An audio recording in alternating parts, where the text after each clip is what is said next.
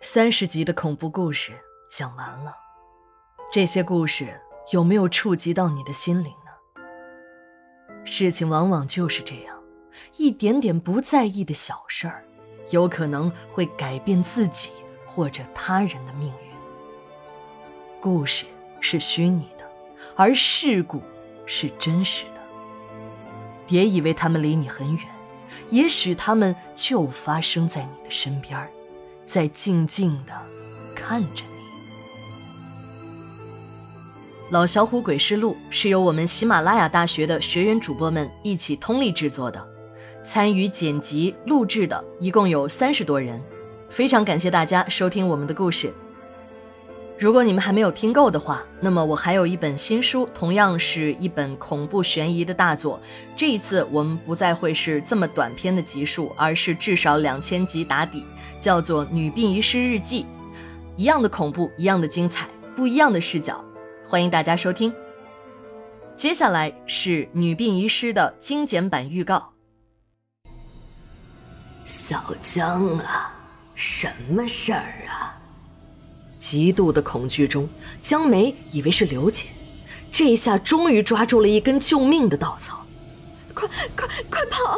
老赵头他没有影子，还在吃人肉，他是鬼。亲家，适可而止吧，别再作孽了。没错，老赵头正在火化间里忙碌着，一只手扶在火化炉上，一只手正在往嘴里塞着什么。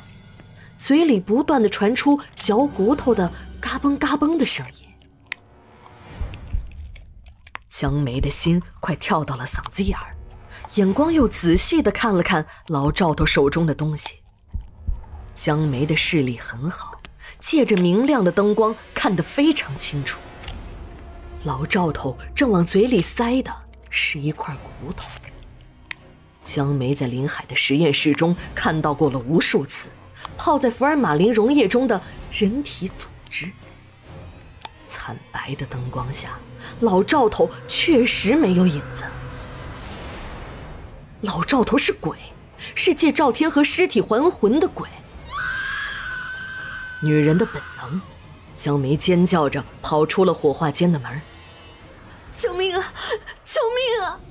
你看看，吃的是不是这个？你看看，我有影子吗？那个老赵头不是人，还有他女儿和妻子都是鬼。那鬼怎么会死呢？我说的是老赵头的女儿。你们看见老赵头女儿的尸体了吗？没有吧？老赵头的女儿只不过是已经到了转世的时候，已经投胎去了。